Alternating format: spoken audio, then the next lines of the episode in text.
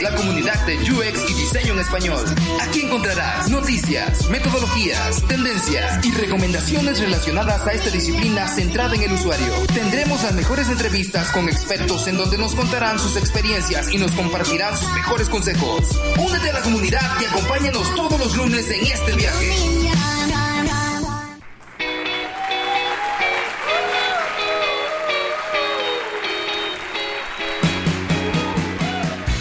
¿Cómo está toda la comunidad de UXMX? Una vez más estamos en este nuevo episodio del podcast. Una semana más, iniciando con todo el sabor. Por favor, inicienla con toda la actitud porque son bendecidos de iniciar otra semana más. Nosotros también estamos aquí muy contentos de otro episodio de este podcast. Eh, síganos en nuestras redes sociales, UXMX Podcast, también en LinkedIn, en eh, Instagram y próximamente ya nuestra página web. ¿Cómo estás, Julie, la estrella de este podcast? Hola, ¿cómo están todos? Pues yo muy bien, muy fresca. es una la primera vez en mucho tiempo que me siento tan fresca, pero bueno, eh, estamos muy contentos otra vez y es nuestro episodio número 18, ¿verdad? Y pues eh, nada, saludándolos con mucho gusto, bienvenidos a este su espacio. Estamos muy contentos con el recibimiento que hemos estado teniendo y siempre lo vamos a estar. Sí, sí es, Julie, pero espérame, antes de comenzar, eh, tenemos un aviso para toda la comunidad, para toda la gente que nos escucha desde Colombia. Aquí hubo el Manu, el Manu que de hecho lo tuvimos aquí en uno de nuestros episodios. Eh, anteriormente para que lo escuchen después de que se acabe este episodio. Bueno, tenemos ahí un mensaje que nos trae él para toda nuestra gente, para todas esas personas que nos escuchan desde Colombia. Venga, Manu. Hola chicos, ¿cómo están? Un saludo para ti, Julie, e igualmente para ti, Iván, y para todos los oyentes que se conectan a UXMX. Para mí es un placer enorme estar nuevamente desde aquí, desde Medellín y estar con ustedes en el micrófono. Les recuerdo, mi nombre es Manuel Osorio, UX Designer desde Medellín, Colombia. Y en esta ocasión vengo a hacerles un anuncio muy especial a todos los oyentes. Resulta que el próximo miércoles 30 de octubre vamos a tener en Medellín el Interaction Design Education Summit Latinoamérica 2019 un evento que celebra su cuarta edición. Pero lo mejor de todo es que no es un evento únicamente para Medellín, es un evento para todo el planeta porque vamos a estar transmitiendo, vamos a tener señal en streaming para que todos estén muy pendientes de las redes sociales, vamos a compartir por ahí el enlace, así que todos los UX, diseñadores, profesionales, educadores, estudiantes se pueden conectar y ser parte de este gran evento. Y es justamente en el marco del ILA, Interaction Latinoamérica, que Medellín tiene en este año el placer de tener la sede. Vamos a estar desde el 31 de octubre hasta el 2 de noviembre, teniendo los mayores exponentes en el mundo de la interacción. Así que bienvenidos a todos los que quieran venir de cualquier parte del mundo a Colombia, pero en especial les quiero contar del Education Summit. Este es un evento en el que, en el que vamos a tener expertos internacionales, vamos a tener cinco expertos y a universidades del sector, porque queremos sentarlos a co-crear lo que va a ser la malla curricular y las nuevas profesiones, cómo vamos a formar a los profesionales, cómo el mundo de la educación tiene que adaptarse a todos estos cambios. Y es por eso que vamos a tener el miércoles 30 de octubre en la Universidad EAFIT, aquí en Medellín, el Education Summit. Así que el anuncio es, los invito para que vengan, participen, nos visiten en las redes sociales, estamos en Instagram como arroba Education Summit, LA, y les voy a contar un poco. Vamos a tener dos tracks, uno de ética y otro de educación. Esos van a ser en, la hora de la mañana. Y en la tarde vamos a tener los keynotes de nuestros expertos internacionales. Pero les quiero contar un poco sobre quiénes van a estar con nosotros en el track de ética. Vamos a tener a Usuaria, a la Facultad de Comunicaciones de la Pontificia Universidad Católica de Chile, a Laboratoria, a la Universidad de Belgrano, a la Universidad Nacional de Colombia y a Duoc UC, ellos van a estar en el track de ética. Y en el track de educación vamos a tener a la Escuela de Arquitectura y Diseño de Valparaíso, a Taller UX de La Plata, a Universidad EAFIT, al Design Interaction de la Universidad de Positivo Design do Brasil. Vamos a tener también al Magíster de Diseño Avanzado de la Universidad Católica de Chile y a la Universidad ICESI de Cali. Ellos van a estar en el track de la educación. Y como speaker vamos a tener a cinco ponentes internacionales. Les voy a contar quiénes son para que se animen a participar. Ana Dum de Costa Rica, Nicolás Rebolledo de Chile, Daniel Torres Buriel de España y Marta del Río del México. Y finalizamos con Mariano Alexandro de Argentina. Así que a todos los estudiantes, docentes, profesionales e interesados en el mundo de la interacción y el diseño de experiencia de usuario, bienvenidos. Para los estudiantes tenemos un anuncio muy especial.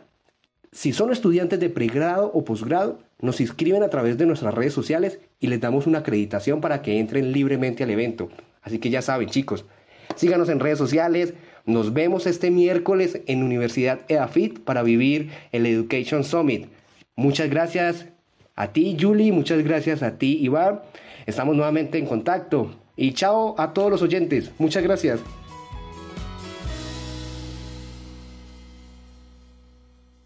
Entonces, pues arrancamos este episodio.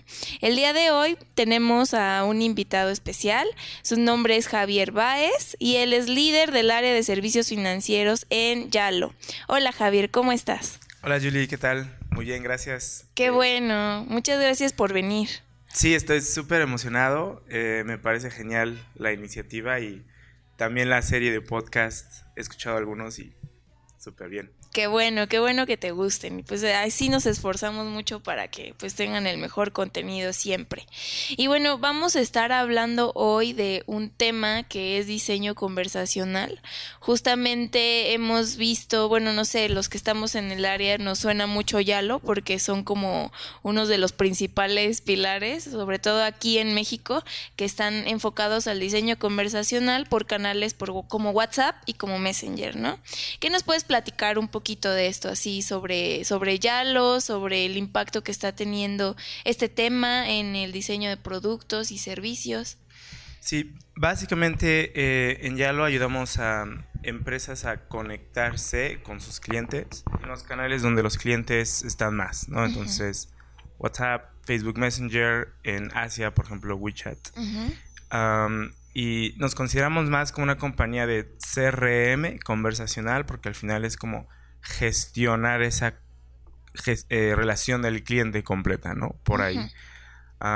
entonces, bueno, de, lo que hemos venido trabajando con diferentes compañías, ha sido una pequeña revolución en el sentido de que hemos encontrado muchísimos insights, nuevas cosas em, que, nos han, que nos han saltado. A veces son experimentos, a veces son cosas que salieron pues de manera orgánica y pues justo es eso también de lo que me gustaría hablar con ustedes hoy. Sí. ¿Hace cuánto que empezó Yalo? Sí, eh, Yalo ha tenido varios eh, cambios. Em, la compañía como tal empezó en 2014. Okay. Y bueno, pues ha tenido como diferentes fases. Em, y la fase de ahora, pues ha sido más como en los últimos dos o tres años, en donde sí ha sido full este... pero ya es de 2014, o sea, ya, ya llevan más de eh, cinco años ya en todo en este tema, entonces quiere decir que ya tienen mucha experiencia. Sí, muchísima experiencia y bueno, pues al principio hacían cosas de WhatsApp y pues eran puras cosas manuales, sí. una persona detrás respondiendo. Ajá. entonces... ¿Qué, ¿Tú eh, qué puesto tienes ahí en, en Yalo? Sí, eh, yo soy Customer Partner en Yalo en el área de servicios financieros, entonces bancos, básicamente. Y lo que hago es ayudarle a las empresas a encontrar como estas soluciones, ¿no? De qué, qué proyectos hacer, qué nuevas iniciativas poder, poder llevar a cabo, tomando en cuenta pues, sus objetivos de ellos, los usuarios, qué es lo que es más importante para los usuarios y pues las capacidades que tenemos.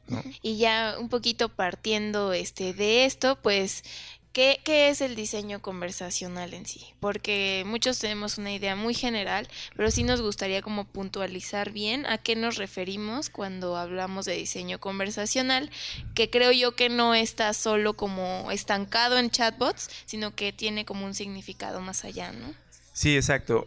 Em, básicamente tiene tres como partes. Em, primero es llevar el servicio, el producto, la oferta a donde está el cliente, ¿no? Cuando tú ves en un elevador o en el metro o en cualquier lugar, las personas están en el celular y ¿qué están haciendo? Están chateando. o sea, 90% del tiempo te lo podemos casi, casi asegurar o jugando Candy Crush tal vez, pero la gran mayoría es chateando. Entonces, primero es eso, ¿no? Ir a donde está el usuario en lugar de decirle al usuario, llama aquí o baja esta app o vea una sucursal, ¿no? Entonces, eso es súper importante porque esa cercanía que las personas tienen en el chat y que les gusta mucho hacer, pues tú como empresa te puedes integrar ahí, ¿no? Y pues ahora ya existe esa oportunidad, especialmente en WhatsApp. Antes no era, no era muy viable, ahora sí, de que las empresas, por medio de una solución que se llama WhatsApp Business API Enterprise, puedan conectarse ¿no? de manera masiva con sus usuarios.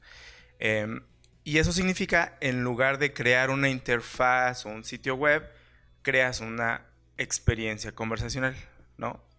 Entonces, ¿cuál va a ser el saludo? ¿Qué va a poder hacer el cliente? Que sea súper claro.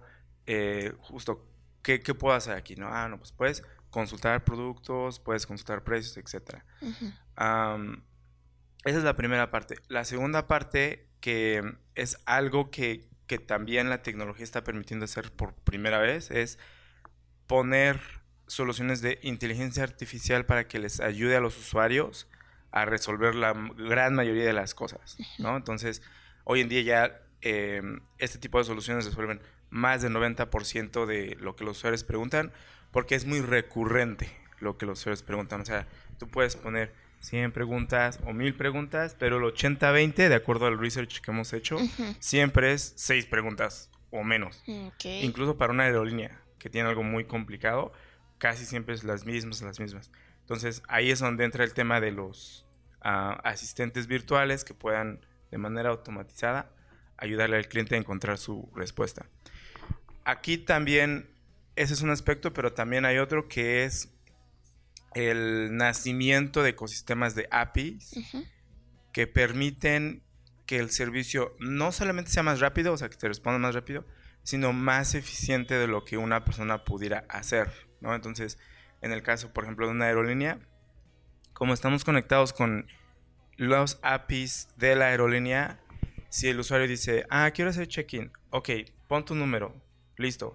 De manera automática ya te manda el boarding pass, Que eso a un humano pues lo hubiera tomado como ir a hacer una consulta en una consola, ese humano tiene que estar entrenado, ¿no? Entonces, eso también es como una tecnología que está creando esta revolución en el sentido de que darles estos servicios de manera más ah, fácil y práctica a, los usuarios. Sí, me, me, gustó eso que mencionas de, bueno, los dos puntos son súper importantísimos, o sea, es ir a donde están ya los usuarios lo que ya están utilizando ahorita para que eh, para solucionarle algún problema, ¿no?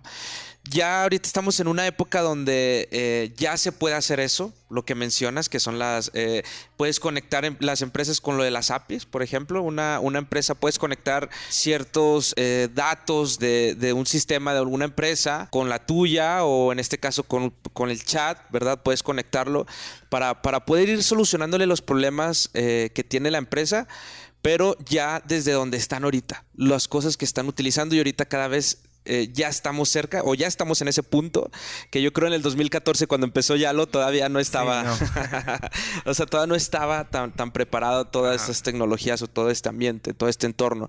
Sin embargo, ahorita ya en el 2019 ya se puede hacer eso.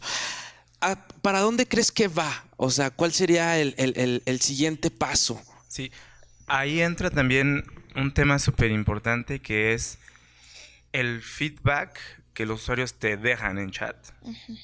Entonces, por ejemplo, comparándolo al número uno canal que hemos tenido por los últimos 100 años, que son las llamadas. Cuando haces una llamada, como que llamas y les dices lo que necesitas, bueno, resuelto el ticket y bye, ¿no? O sea, como que no quieres estar hablando con un eh, agente de ventas y él tampoco porque él tiene que andar hablando con más personas.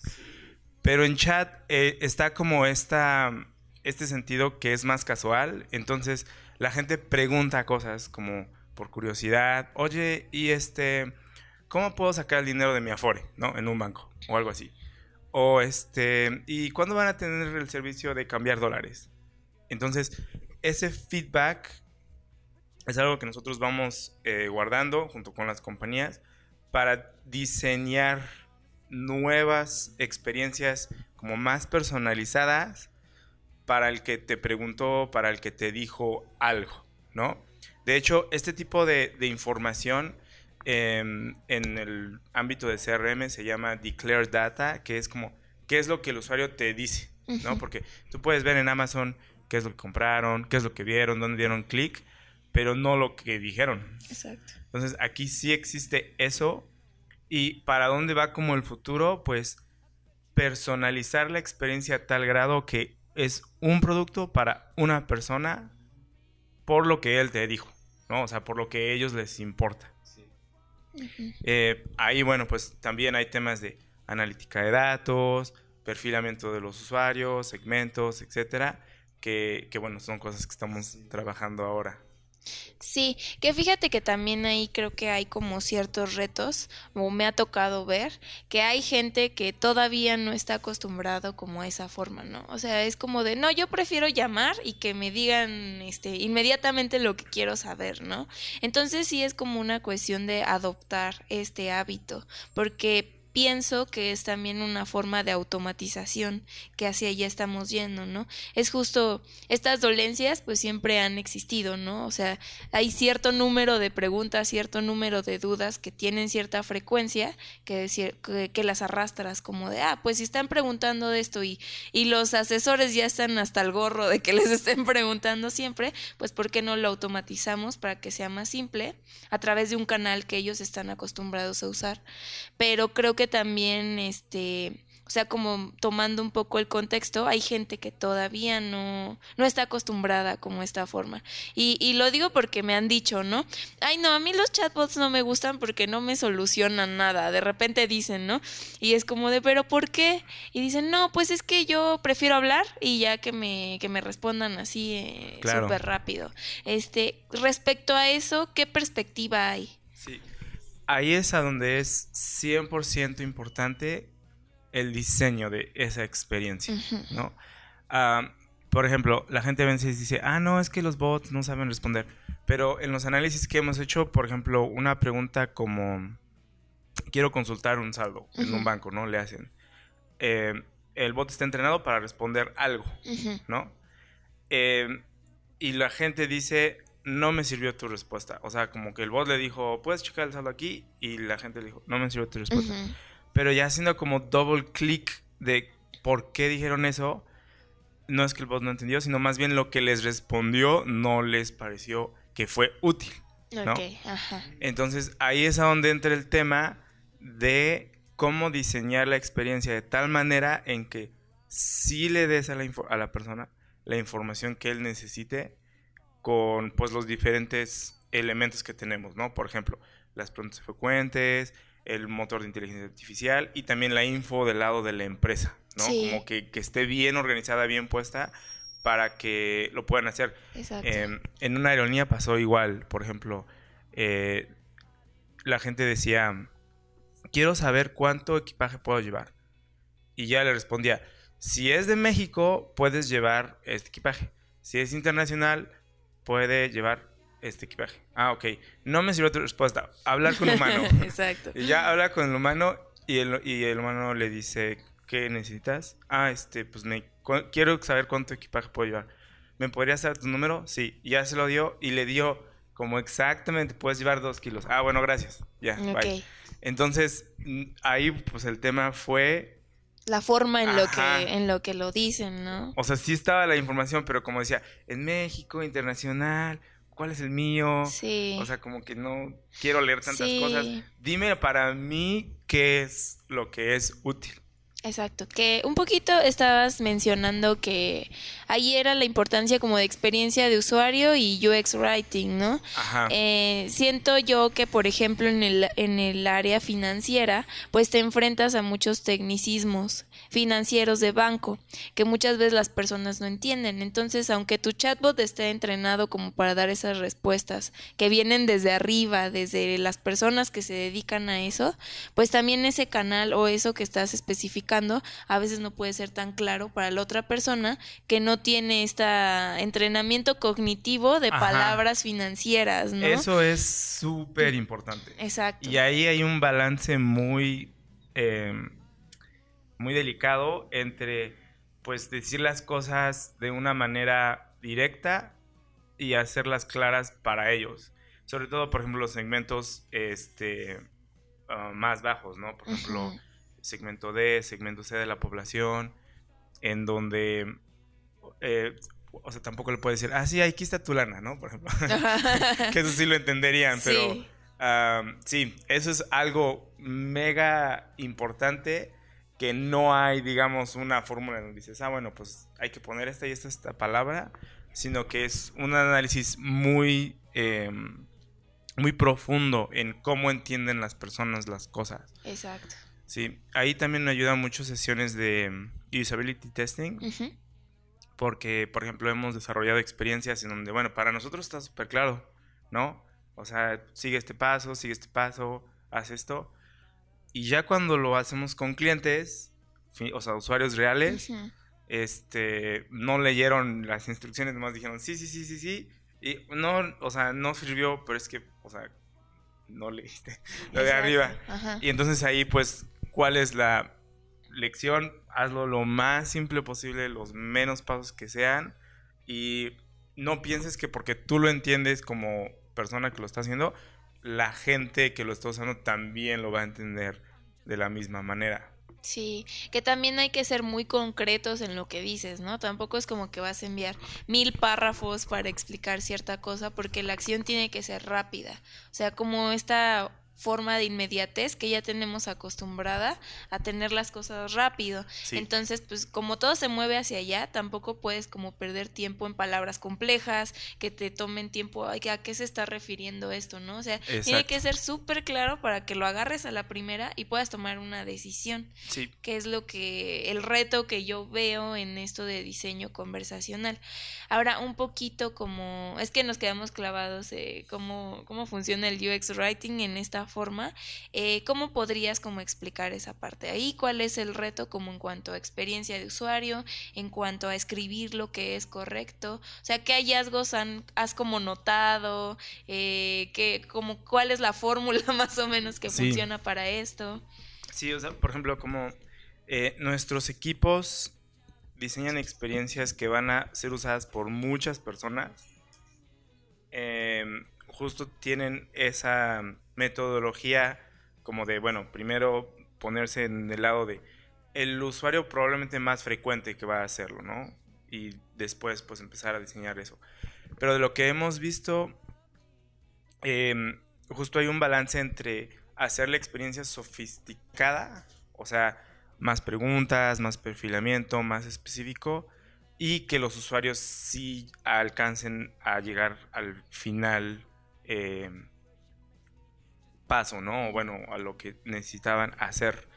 Entonces, em, ¿y por qué es eso? Porque entre más como compleja o más largo el flujo se vuelve, o más preguntas, o más posibilidades de cosas que pueden decir los usuarios, hay más errores también que, que o sea, pueden ocurrir, ¿no?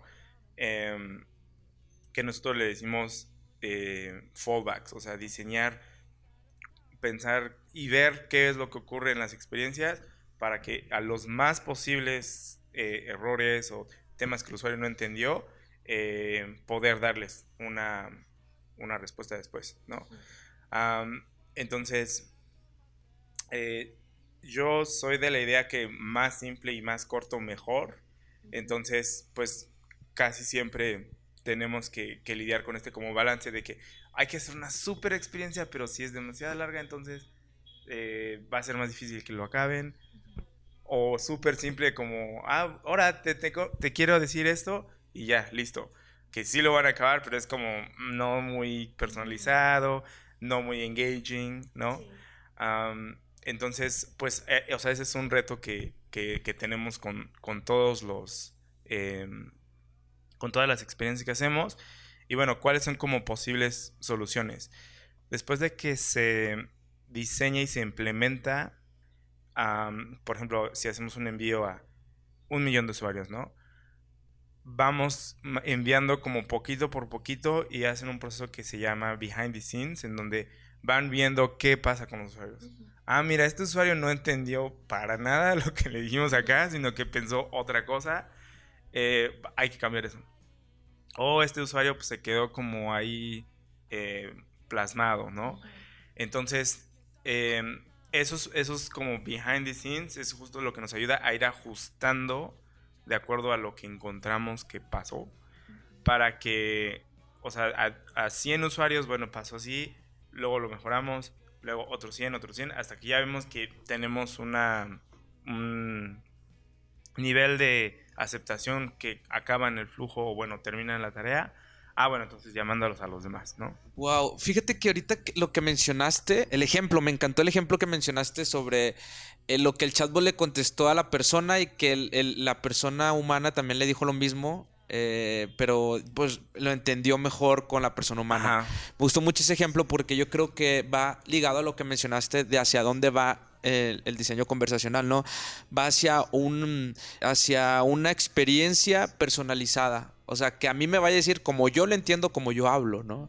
O sea, yo creo que ese pues una evolución interesantísima de que yo lo entiendo de esta manera y que el, y que el chatbot me, responde de acuerdo a como yo lo entiendo. Se me viene a la cabeza esa serie, no sé si vieron eh, esta, la de Black Mirror, ¿se acuerdan? Sí. bueno, hay una los que pensé que era el único. Yo quería hacerme, no quería ser tan mainstream. Ah. No, este, sobre, sobre, hay un capítulo donde eh, se muere el novio de la persona y luego empieza a chatear eh, contrató un servicio con el que chateaba como si fuera la persona. Entonces leyó todo lo, como, como, como posteaba en sus redes sociales la, la, persona que falleció y así le contestaba, ¿no? Y era tan personalizado de que... Se la creía que... Ajá, de que era esa persona y luego hasta también la voz, este, de repente era otro servicio de que estudiaron los niveles de voz para igualarla y hablaba igual que la otra persona que había fallecido, o sea, porque estudió todo su comportamiento de la otra persona en sus redes sociales y cómo hablaba y cómo se comportaba, ¿no? Yo creo que puede ser una, evolución muy interesante, no a ese grado, pero sí en el grado de, que los chatbots me contesten de acuerdo a lo que yo, como lo entiendo. O sea, sería algo muy interesantísimo de evolucionar, que, que puede evolucionar. Y Javier, ¿qué estudiaste? ¿Qué estudiaste? O sea, sí, exacto. Bueno, más bien, ¿por qué decidiste como meterte a esta onda de, diseño, de diseño conversacional, que se nota que te gusta mucho? Entonces, ¿cómo fue así que tomaste la decisión? Claro. Eh, bueno, yo fui a la universidad eh, a estudiar economía y ciencias políticas y allá... Este, Viva los politólogos. eres, eres igual que yo, venga. Hmm. Nunca había pensado que soy un politólogo. Pero bueno, supongo que sí. Y justo allá conocí al que es el fundador de esta compañía, que se llama Javier Mata. Entonces, bueno, en ese entonces pues, era más como... Em, nos conocíamos de amigos de amigos y ya. después, pues cada quien fue por su lado. Em, yo antes de meterme en ese tema de... de como dices, conversaciones y conectar con los, ajá, estaba 100% en consultoría de negocios. Entonces es lo que siempre he hecho. y bueno, una vez vi justo que eh, la compañía de Javier pues estaba haciendo este tema con compañías de conectar con WhatsApp y dije, wow, ok, esto está súper bueno, le entro, ¿no? y por eso entré. Y después, eh, ¿cómo es que pues he aprendido acerca de este tema? Porque mm, hemos hecho proyectos con clientes. Entonces vemos qué funciona, qué no funciona, em, cuáles, cuáles son las cosas que les dan los resultados a ellos y a, los usuarios finales ah, para que podamos hacer como este tema de quick wins, ¿no? O sea, por ejemplo, em, como, como WhatsApp es un canal que usamos mucho y como hay muchas posibilidades de integrar servicios, las empresas, o bueno, nuestros contactos en las empresas, como que empiezan a pensar, ah, sí, vamos a hacer todo por WhatsApp y todo el banco por WhatsApp y todo. Y este. Y nos ha tocado proyectos en donde hacemos cosas tan complicadas y tan como. con tantos servicios que al final no es algo como que en realidad está trayendo mucho impacto, ¿no? Entonces por eso también estamos aprendiendo en eso qué tipo de diseños y qué tipo de experiencias son más fáciles de hacer y que dan más impacto a las empresas y a los usuarios, ¿no? Em, entonces, eh, por ejemplo, este tema de las notificaciones como para los pedidos o temas de servicio al cliente que les llegue por WhatsApp es algo que es fácil de hacer en el sentido de que pues nada más tienes que conectar con una API y es un envío de, una, de una notificación. Ni siquiera tiene que ser inteligencia artificial, o sea, puede ser nada más como un saludo y ya, pero tiene más impacto que un mega flujo de bot que haga mil cosas y que los usuarios como entran y como es tantos pasos no lo, no lo acaban haciendo, ¿no? Entonces, por eso también hay un aspecto de consultoría cuando hablamos con los clientes, en donde ellos, por ejemplo, nuevo cliente viene con una idea de que, ah, sí, vamos a hacer todos los servicios por WhatsApp. Y entonces empezamos a hablar con él, ah, bueno, pero o sea, ¿qué te interesa primero? Este, ¿Cuál es lo que más impacto tiene? Y hagamos salidas así como pequeñas, pero que saquen algo, ¿no? Para que no nos quedemos en el estatus como de proyecto de compañía grande en donde hay demasiadas cosas que hacer y como hay demasiadas cosas que hacer y demasiadas áreas, ninguna se implementó, ¿no? Exacto. Pues bueno, ya estamos como este poco ya finalizando. Y este, una de las cosas que pues siempre eh, hemos tenido como, o sea, como que queremos saber es qué tan importantes son ahora esto, este diseño conversacional, chatbots, en el aspecto de servicios y productos digitales, que ahorita estamos viendo que es como un boom, ¿no? Así de, ah, sí, métele chatbot a esto, ¿no? Pero es como, ¿para qué lo quieres? O sea, primero define esa parte. ¿Cómo ves tú como el impacto, la, las áreas de oportunidad que se están teniendo de acuerdo a esto? Sí, ahí ah, nosotros tomamos mucho, mucha inspiración de lo que está ocurriendo en, en WeChat y en Alipay en, en mm, China. Sí, sí, sí. Entonces, justo estas son como mega apps que en el core son chat, pero que tienen tantos servicios integrados por medio de pagos móviles que pueden personalizar los servicios de una manera mucho más avanzada y también pueden solucionar todo lo que el usuario necesita ahí mismo. Entonces puedes pedir comida, puedes pedir por tu Uber, puedes hacer todo lo que quieras ahí por medio de pues conexiones detrás en el backend de, API que pueden permitir al usuario hacer todo esto. Y también hablando un poco más cerca de lo que estabas diciendo de la personalización, como vas creando un perfil tanto de feedback de usuario y de actividad, puedes empezar a customizar esos productos que tú le das al cliente de acuerdo a esa persona, ¿no? Entonces, por ejemplo, hay una, em, hay una funcionalidad dentro de Taobao que se llama Sesame Credit, que básicamente entre más compres cosas y más pagues un crédito, tienes un historial, como un historial crediticio, ¿no? Pero no solamente de crédito, sino también de compras, este, que si tienes un buen rating cuando tomas un Uber, como todo ese perfil. Y a los que tienen un buen perfil, les piden menos cosas. Por ejemplo, si vas a rentar un DEPA y estás como en esa plataforma contactando para rentar un DEPA, ah, este tiene un buen perfil, no le pidas depósito. Porque, o sea, es una persona de confianza. Y así, entonces, esa como transac la historial de las transacciones que tiene el cliente más lo que dice en WeChat a las compañías, permite que tengas este como perfil bien armado para que no, o sea, no sea lo mismo para todos, sino que se vaya adaptando a lo que él es, ¿no? Que por ejemplo es una persona que compra muchas cosas, paga sus créditos a tiempo, este, le interesa este tipo de productos. La verdad es que es súper sorprendente cómo todo lo mantiene en un solo ecosistema de aplicaciones, ¿no? Sí. O sea que puedes hacer ahí infinitamente todo lo que quieras sin necesidad de tener una cosa de cada otra. Yo creo que cuando lleguemos a ese punto va a ser muy interesante. Ustedes, o sea, ya lo, em, pues está trabajando mucho en, en, todo este tema de, de, de los chatbots, la importancia de, de crear cosas más personalizadas también son de las pocas empresas que, también tienen este, ¿cómo se dice? Eh, que son partners de Facebook. Exacto, sí.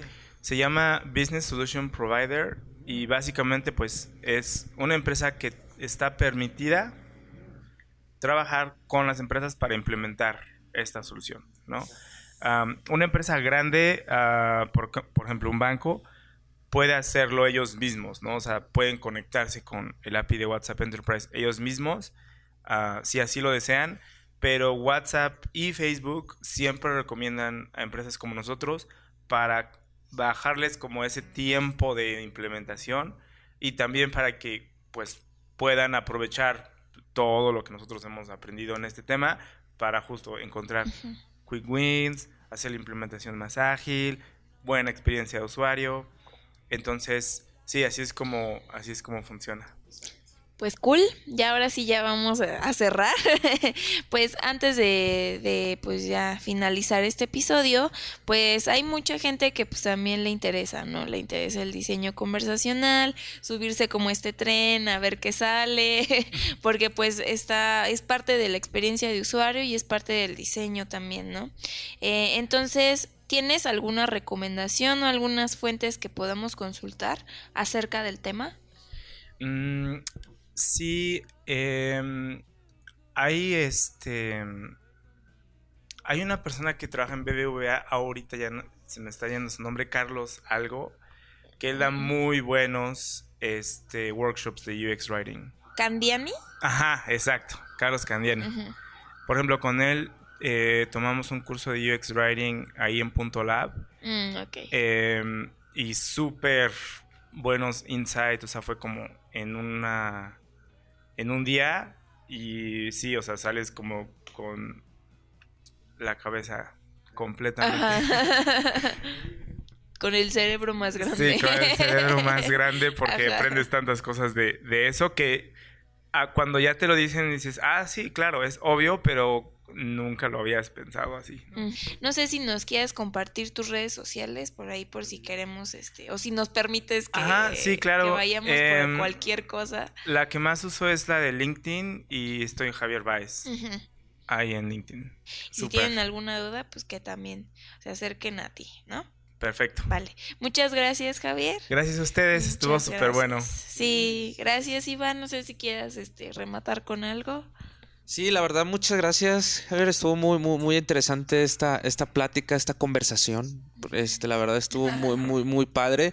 Y este, gracias por, por, por venir, por estar acá en este espacio y compartir este, toda este, esta experiencia que estás teniendo en, construir esto. Y me da gusto pues que también seas politólogo como yo y que andamos en estos mundos hablando de APIs, de diseño conversacional y todas, este todas estas cosas. Y eso yo creo que anima a que tener a las personas que les gusta eh, este, meterse en este, en este mundo, pues que lo puedan hacer. O sea, no independientemente de lo que es, ahorita hay mucha información allá afuera en internet a la cual tú puedes ir aprendiendo, ¿no? Sí, o sea, básicamente tienes que aprender para poder agregar valor. Y bueno, pues en donde estoy yo me toca aprender acerca de eso, aunque sea un poquito, pero sí es muy importante y es una diferencia enorme. y como dices tú, pues hay que irse adaptando, ¿no? A donde, a donde vaya. Por ejemplo, si nos toca después implementar soluciones de voz, pues va a tener que aprender cosas de voz que no es como chat. Ah, tienen algunas cosas en común, pero sí hay que aprender más cosas. Y esa evolución de adaptarte, a, pues aprender, es clave para cualquier cosa que hagas. Exacto, nunca paren de aprender, así que ya saben, cualquier cosa que, que, quieran acá, bueno, pues ahí agreguen al buen Javier en LinkedIn. Pues muchas gracias a toda la gente por este, por escucharnos una, un, episodio más. Síganos en nuestras redes sociales y el grupo de LinkedIn también, UXMX Group. Acuérdense que nos pueden seguir por ahí. Gracias, gracias Julie por, por, esta, por esta. Yo sé que ahorita ya te vas de fiesta a, la hipnosis. Eh, diviértete mucho, Julie. Gracias. Pues muchas gracias a todos, síganos en nuestras redes y bonito inicio de semana. Hasta luego.